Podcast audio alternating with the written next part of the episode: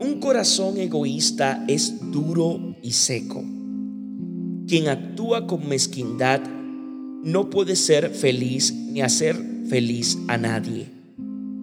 Procura la alegría de los otros e indúcelos a ser creadores de ambientes agradables.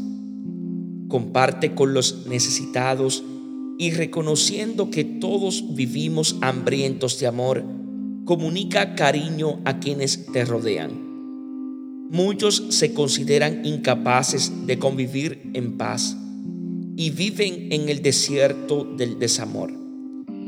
Sé para ellos un oasis acogedor en el que florezcan la alegría de vivir y ofrece frutos de servicio magnánimo en favor de tus semejantes. Supera la actual crisis energética de amor compartiendo tu corazón. Dios os bendiga en sabiduría y en santidad.